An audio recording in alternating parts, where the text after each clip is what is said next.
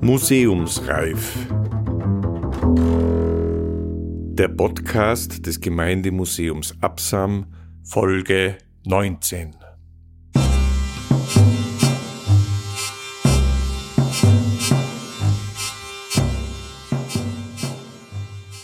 Das daraus wird ein Lehnen groß. Über Lawinen und andere Gefahren am Salzberg im Halltal. Ein Hörbild in sieben Stationen. Mit Dr. Peter Höller aus Absam. Er ist allgemein beeideter und gerichtlich zertifizierter Sachverständiger für Lawinenkunde, Lawinenunfälle und Lawinenschutz. Und er arbeitet am Bundesforschungszentrum für Wald, Institut für Naturgefahren in Innsbruck. Mit den beiden ehemaligen Salzbergern Hans Plattner aus Dauer und Sepp Beskoller aus Absam. Mit einem in den 1880er Jahren im Boten für Tirol und Vorarlberg publizierten Bericht des KK Salzbergverwalters Alois Richard Schmidt. Mit den beiden Sprechern Rainer Ecker und Johann Nicolussi. Und in einer unbedeutenden Nebenrolle mit Kaiser Maximilian. Musik von Bert Breit. Ja, das ist schon mal ein Windland in der zweiten Lodit oben an einem Montag. Und das war auch schon und der Tischer.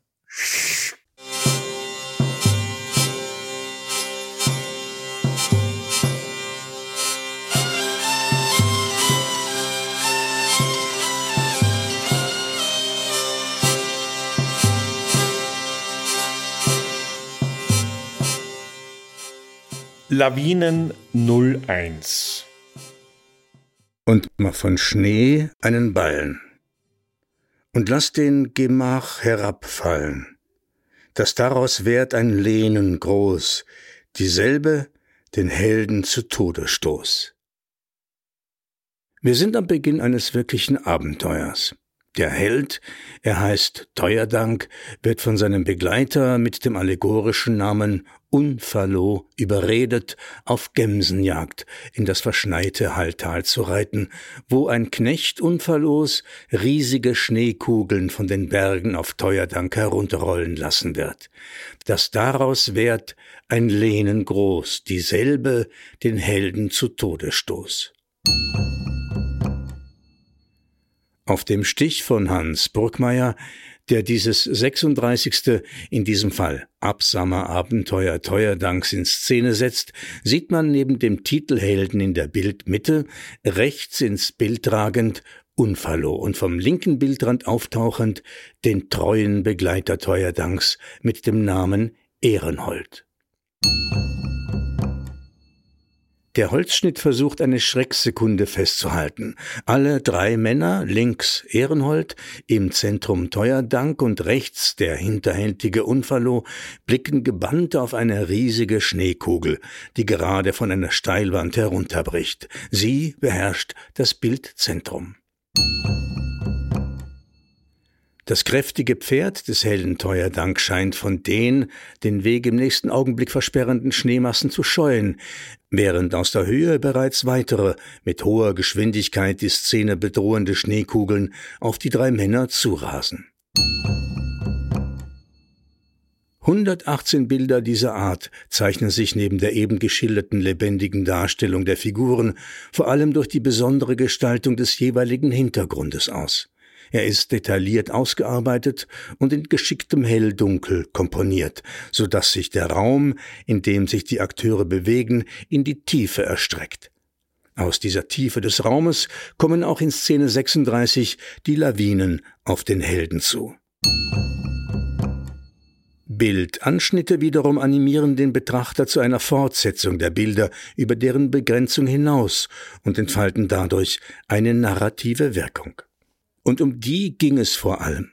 Denn der Teuerdank war ein vom Medienkaiser Maximilian für die Konservierung seines Ruhms initiiertes Buchprojekt, mit dem er sich als Protagonisten einer alten Zeit, also als Ritter, medial für die Nachwelt stilisieren wollte. Der Teuerdank erschien vor 503 Jahren, im Jahr 1517, und enthielt 118 kolorierte Holzschnitte, teilweise nach Zeichnungen führender Künstler der Zeit, die sowohl zeichnerisch als auch schnitttechnisch aufwendig gestaltet waren. Die Universität Wien, wo die Geschichte dieses Bestsellers untersucht wurde, merkt zum 36. Abenteuer im Halltal an, Kurioses Detail am Rande, hier findet sich die erste bekannte Darstellung einer Schneelawine. Nach meinem Wissen, und das wird auch in verschiedenen anderen Literaturangaben geteilt, ist diese Darstellung, das ist ja ein an sich sehr schöner Holzschnitt, die erste Darstellung von Lawinen, wo also der Ritter hier im Halltal von Schneekugeln erfasst worden wäre. Also man hat sich dazu mal ja die Lawinen noch als große Schneekugeln vorgestellt. Und soweit mir das auch bekannt ist, ist es sicher die erste Darstellung bildlicher Art, wo wir einen Eindruck gewinnen, wie sich Menschen früher Lawinen vorgestellt haben. Und was vielleicht auch interessant ist, man hat damals auch schon versucht, gewisse Erklärungen zu finden. Man hat davon gesprochen, dass es mit der Sonne zu tun hat. Also wir würden dann heute sagen, die Sonneneinstrahlung.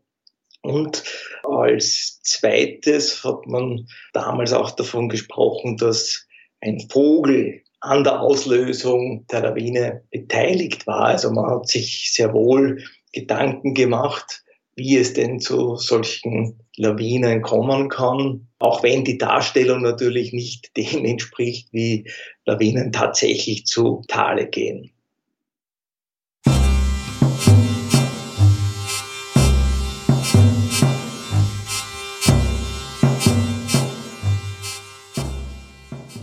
Lawinen 02 um 1810 im Halltal. Aus einem bayerischen Plan für den Neubau der Stollenhütte und Bergschmiede am Steinberghorizont oberhalb des Herrenhauses. Die rot angelegte Figur zeugt die bereits ganz verdrückte Stollen- und Kohlenhütte und die äußerst ruinöse Bergschmiede, dann das Truchnerstüberl an. Dieser Zustand vom Gebäude ist unumgänglich zu rasieren und ganz unmaßgiebig nach der im Grundrisse gezeichneten Art auszuführen nötig. Profilsdurchschnitt nach der punktierten Linie. Nummer eins stellt eine feste Mauer vor, welche an das Gebirg angelehnt wird. Diese würde, wie in dem Grundriss zu sehen, gegen den Bach schiefgestellt, damit die dorther kommenden Schneelavabinen sich prellen und den Stoß vom Gebäude ableiten, daher solchen weniger schädlich werden können. Das ganze Gebäude dürfte, um eine hinlängliche Grundfeste zu bekommen, auf Stecken nach der Zeichnung gestellte werden, über welche so gestellte, an das Gebirg angebaute Stollenhütte und Dachrichtung die Schneemassen einer Lawine dem Gebäude ganz unschädlich abglitschen können. Es ist also sicherlich so, dass es zu dem damaligen Zeitpunkt keine technischen Maßnahmen, so wie wir das heute kennen, gegeben hat. Also man hat sich halt in diesen Zeiten damit beholfen, dass man versucht hat, einerseits den äh, Lawinen bestmöglich auszuweichen, das heißt äh, Standorte für Gebäude so weit als möglich so auszuwählen, dass sie nicht unmittelbar in einem Lawinenhang standen und so von Lawinen bedroht wurden.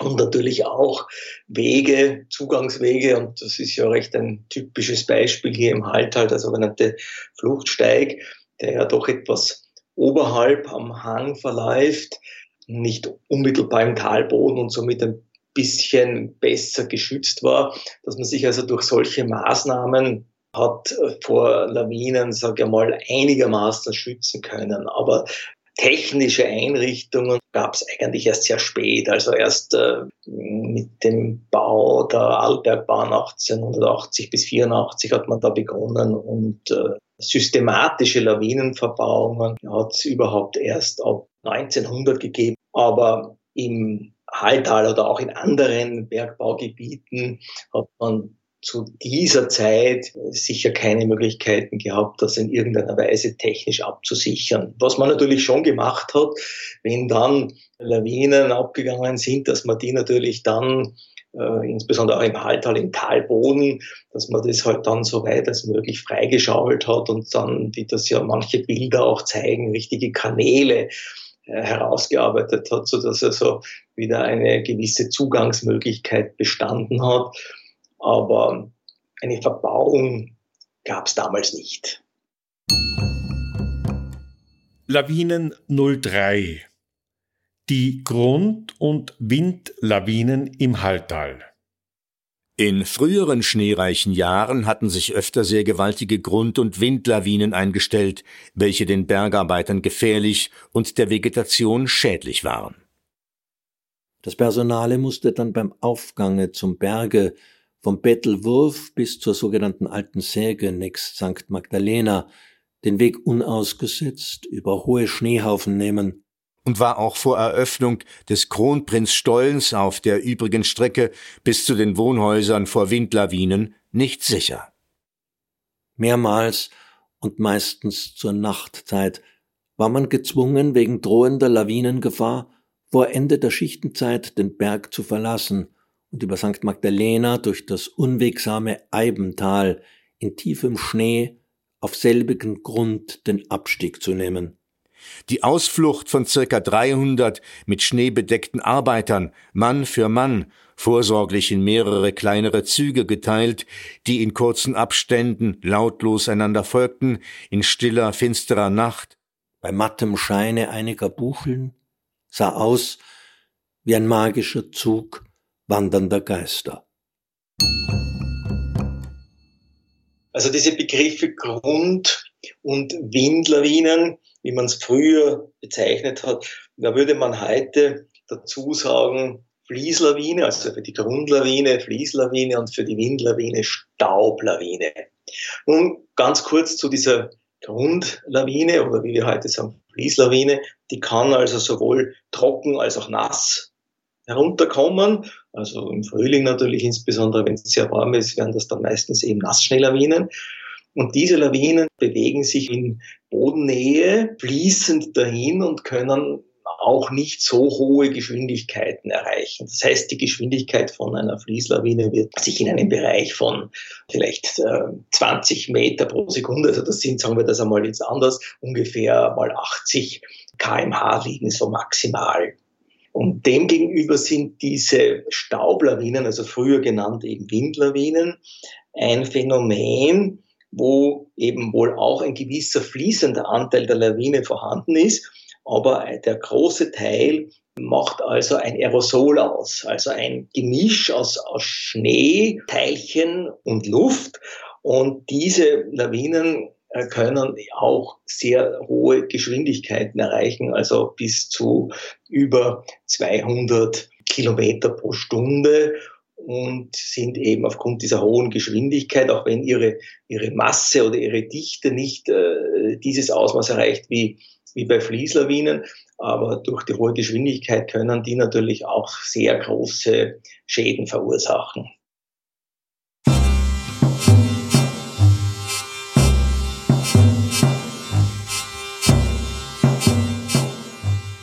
Lawinen und andere Gefahren 04 Alois Richard Schmidt war im 19. Jahrhundert ein K.K. Salzberg-Verwalter zu Hall.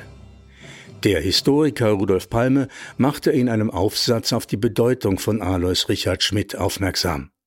Er schrieb über die Arbeit am Salzberg im ersten Drittel des 19. Jahrhunderts Während der Abbau der Salzlagerstätte bisher regellos erfolgt war, begann unter dem Bergverwalter Alois Schmidt eine systematische Aufschließung und Ausrichtung des Bergbauers. Nach seiner Provisionierung, das ist die Pensionierung, schrieb dieser Alois Richard Schmidt in den 1880er Jahren für den Boten für Tirol und Vorarlberg eine Artikelserie mit dem Titel Rückerinnerungen an den Haller Salzberg aus dem gegenwärtigen Jahrhundert. Rückerinnerungen an den Haller Salzberg von Alois Richard Schmidt Elementarereignisse und Unfälle im Tale und in der Grube. Aus amtlichen Akten, gefälligen Mitteilungen der beiden Herren Salzbergbeamten und nach eigenen Notizen. 1801 am 20. August wurde durch ein gewaltiges Hagelwetter, welches vom Törljoch herabzog, das Stollenhaus beim Erzherzogsberge verschüttet und wurden mehrere Brücken über den Bergbach weggerissen. 1807 Vom 6. bis zum 12. Februar war anhaltender Schneefall. Währenddem durch die von allen Gehängen in großer Masse abgegangenen Lawinen bei allen Taggebäuden mehr oder weniger Beschädigungen entstanden. Den ärgsten Stoß hat das große Königsberger Wohnhaus durch die, zum Glücke in der Feierzeit, vom Törl herabgebrochene Lawine erlitten, indem dieselbe in das Haus eindrang und zwei Zimmer im ersten Stocke gänzlich mit Schnee verstopfte. Die Erschütterung war so stark, dass die Mauern Sprünge erhielten. Beim Kaiserberge hat diese Lawine den Dachstuhl vom Hutmannsstübchen und von den beiden nebenan befindlichen Schmiedkohlen-Leghütten teils gänzlich eingedrückt, teils fortgerissen. Bei der Sonnenbrücke wurden die Bergarbeiter Josef Posch und Martin Spöttl verlahnt. Durch rasche Hilfe konnte der letztere noch gerettet werden. Beim Bettelwurf wurde die Brücke, worauf die Brunnenwasserleitung gelegen, zerstört und sogar der Rost von der Arche hinausgeschoben. Auch die sogenannte Schandlahn unterhalb Bettelwurf, die sich sehr selten einstellte, hat die Amtswasserleitung auf einer Länge von 100 Stabel, das sind 118,7 Meter, abgestoßen. Zu gleicher Zeit wurde durch das ganze Halltal eine beträchtliche Quantität Buchen- und Fichtenholz niedergerissen und dadurch eine große Verwüstung in der Waldung angerichtet. Zur Herstellung der unverzüglich notwendigen Reparaturen an den geschädigten Gebäuden mussten sechs bauamtliche Zimmerleute dem Salzberge auf einige Zeit überlassen werden. Am Königsberger Wohnhaus, das ist das Herrenhaus, wurde zur Sicherheit der sechs den Schneelawinen entgegenstehenden Fenster eine Verwandung von siebenzölligen Holzstempeln angebracht. Dass die Schäden, welche den Taggebäuden durch die im Februar abgegangenen Wind- und Grundlawinen zugefügt wurden, sehr bedeutende waren, geht auch aus dem Umstande hervor, weil für dieses Jahr eine Mehrbestellung von 240 Stück Wandladen und 480 Stück fichtenen Strebladen notwendig war und die Hochwerker ihre bereits bestimmten sieben Wägen um einen Wagen vermehren mussten. Den 8. September verlahnte eine Schneelawine bei Bettelwurf die obere Ladhütte, wodurch während 30 Stunden ein ein Viertel Pfannen Sohle, das sind 24.000 Eimer, in Verlust geraten sind.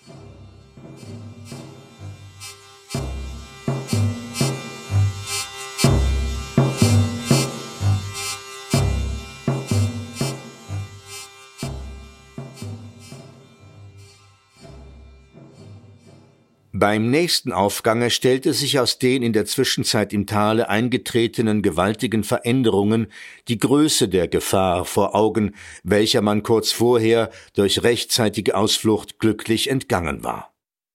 Nicht selten war es der Fall, dass wegen anhaltenden Schneins anstatt am Montag erst in späteren Tagen der Aufgang tunlich wurde, dass man aber wegen ungünstiger Witterung in einer ganzen Woche gar nicht am Berg gehen konnte, was in früheren Jahrhunderten oft geschehen, ist bekanntlich seit 40 Jahren nur zu Anfang der 60er Jahre und im jetzigen Jahrzehnt je einmal vorgekommen. Seitdem gegen Ende der 1830er Jahre das Zunterholzfällen an den steilen Gehängen des Bettelwurfer Gebirgsstockes abgestellt ist, mithin dieses Gehölz der Hacke entzogen, ruhig in die Höhe wachsen, sich verstärken und ausbreiten kann, sind die Lawinen im Halltal immer seltener geworden und war in den letzten acht Jahren, selbst bei hohem Schnee, auch nicht eine Spur hiervon zu bemerken. Auch die durch Windlawinen stark gelichteten kleinen Buchen- und Fichtenbestände sowie das verschiedene Unterholz haben sich dadurch wieder erholt.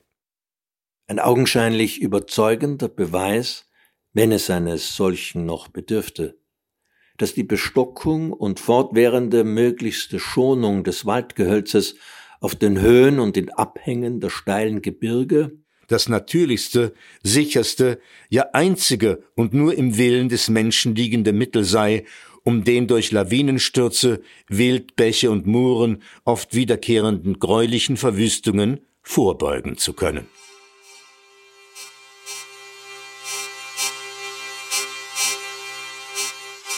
Das hat man dann natürlich sehr wohl erkannt, dass Aufforstungen nötig sind, die man dann auch in vielen Gebieten gesetzt hat. Allerdings war das Problem, dass natürlich Aufforstungen oft alleine nicht ausreichten, weil man kaum noch technische Maßnahmen hatte. natürlich hat man auch die Situation der Latschen im Auge gehabt. Da muss man allerdings dazu sagen, dass das nur in einem gewissen Maße funktioniert, weil natürlich dann, wenn Latschen überschneit sind, haben sie natürlich kaum mehr eine Wirkung. Also sinnvoll äh, funktioniert das natürlich nur mit einem entsprechend guten Waldbestand und der braucht eben eine relativ lange Zeit, bis er die entsprechende Höhe erreicht und dass er auch vor Lawinen schützen kann.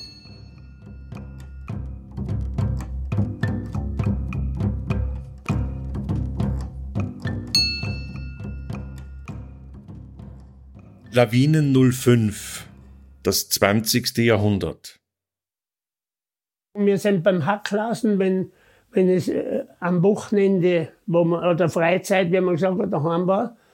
Dann haben wir um, halb, um acht müssen beim Hackl alle zusammenkommen. Dann sind wir gemeinsam rein mit den Schneereifen natürlich, sind wir reingegangen. Und dann sind wir an der ersten Laudhütten gewesen. Nachher hat man einen Vater unser bettet. Und da ist man nachgegangen bis zur Haller Wasserfassung. Und da sind die ersten drei Linzaue und Fluchtsteigen auch um und bis hinter Seegaue. Und da sind die nächsten drei noch und die nächsten wie so, bis wir wieder an der zweiten Ladhütte gestanden sind, alle miteinander. Und nachher ist es über den Fluchtsteiger gegangen, nicht über den Ding, sind wir über den Fluchtsteiger rein. Da weiß ich, sind wir nach zwei Nachmittags sind wir ins Herrenhaus gekommen. Aber wir sind nicht an, an Ferdinandsberger unten reingegangen, weil äh, Ding, oben war auch wieder Lawinengefahr, nicht? Und an Kaisersberg oben aus und über den Tag schon auf rein. Sind wir um zwei Nachmittag sind wir Salzberg oben gewesen. Da sind drei Mann, haben die äh, eine Spur gelegt, nicht? die sind ja 10, 15 Meter gegangen, dann sind die nächsten drei wieder. Das war ja eine schwere Sache, nicht? den Schnee da, trotz Schneereifen und so weiter. Nicht?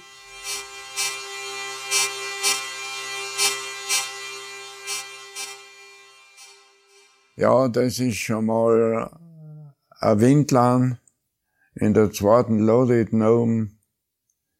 An einem Montag haben wir gefotert, also mit den Schneerauf Lawinenschnur, Klettersaal, Schneerschaufel.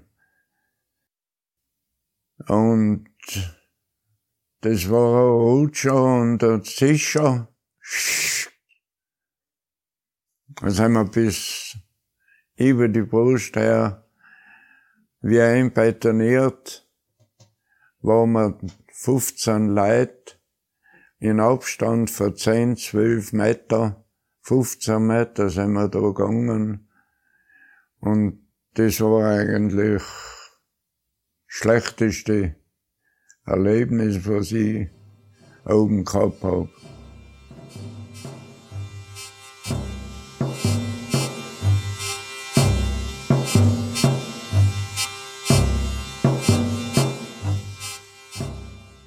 Lawinen 06, das Herrenhaus. Bedeutete bis ins 19. Jahrhundert Lawinenschutz, den Lawinen möglichst auszuweichen. Hat die hohe Beamtenschaft, für die das Herrenhaus 1780 gebaut worden ist, immer nur bürokratisch auf Lawinen reagiert. Trotzen, nicht ausweichen, war bis zum Schluss die Devise. Von der Lohr ist völlig. Dann ist die Lahn Ohr und hat keinen Widerstand mehr gehabt und ist in die Herrenhäuser oben in die Kuchleine. War die Kuchel voll Schnee. Da ist sie hinten an und beim Gang, da ist die Lahn und rein und bei der Kuchel die Scheiben eindruckt und die Kuchel voll Schnee. Wie wir am Montag angekommen sind, hat's geheißen, zuerst Schneeraum, kannst keinen Freiraum machen. Die Kuchel ist voll Schnee. Die Starnberg-Reisen haben mir ähm, die umgeheißen, das ist die Starnberg-Reisen. Und da ganz oben ist die Wildangerspitze und von da aus sind die Lawinen gegangen, auch vorn herunter zum Haus wenn man da eine Stairline geht, nicht? Von hinterm Haus geht gleich das Steigel hinten rein, nicht? Und da ist auch die letzte Lawine, was da ist, ist da und hat da die Dirnbrücken demoliert und so weiter und auch das Haus nachher zuletzt, nicht? Also die größte Schneelage war, also ich habe über lange Zeit besten Wasser abgelesen und so weiter. Weil ja, war ja Behälter da, wo man das, den Niederschlag gemessen hat, alles miteinander. Und ich habe den sehr oft oder sehr über Jahre aufgeschrieben. Um sieben Uhr der Früh sei und um sieben Uhr abends ist das gemacht worden. Wo die Bücher hingekommen sind, das weiß ich nicht. nicht? Aber ich habe da über Jahre habe ich da das alles miteinander aufgeschrieben. Nicht?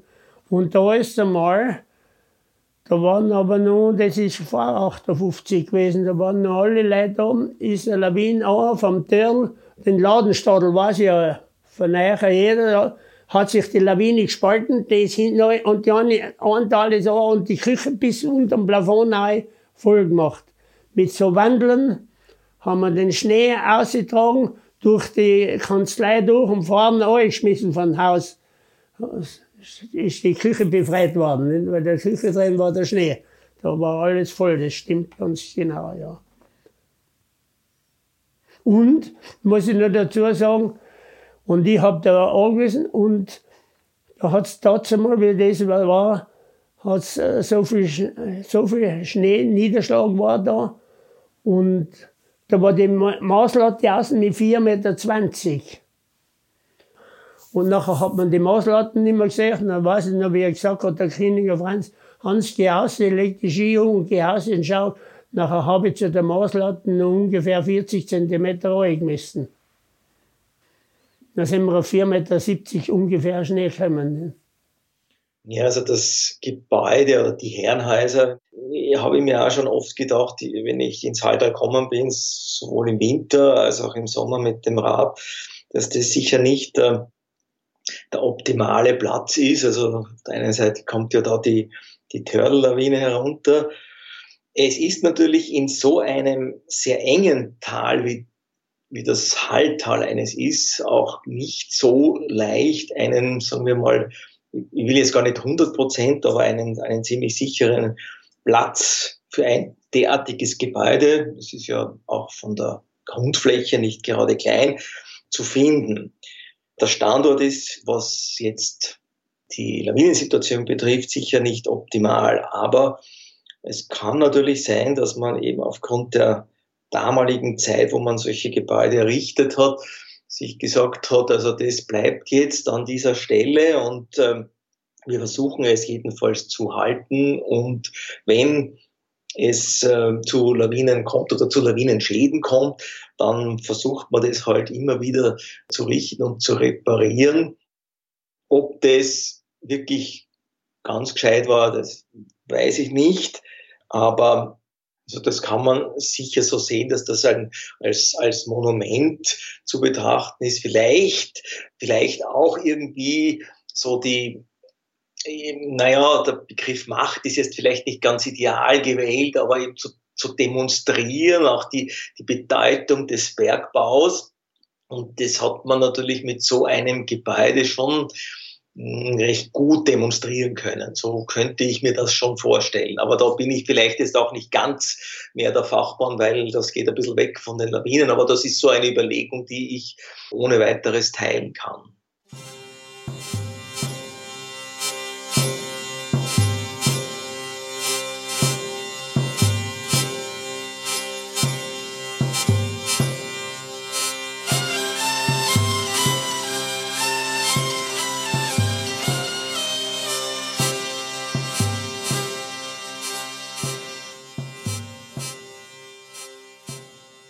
Lawinen 07 Der Chronist der Saline in Hall und des Salzbergbaus in Absam, Hans Spöttl, schrieb über die Geschichte des Lawinenschutzes im Halltal.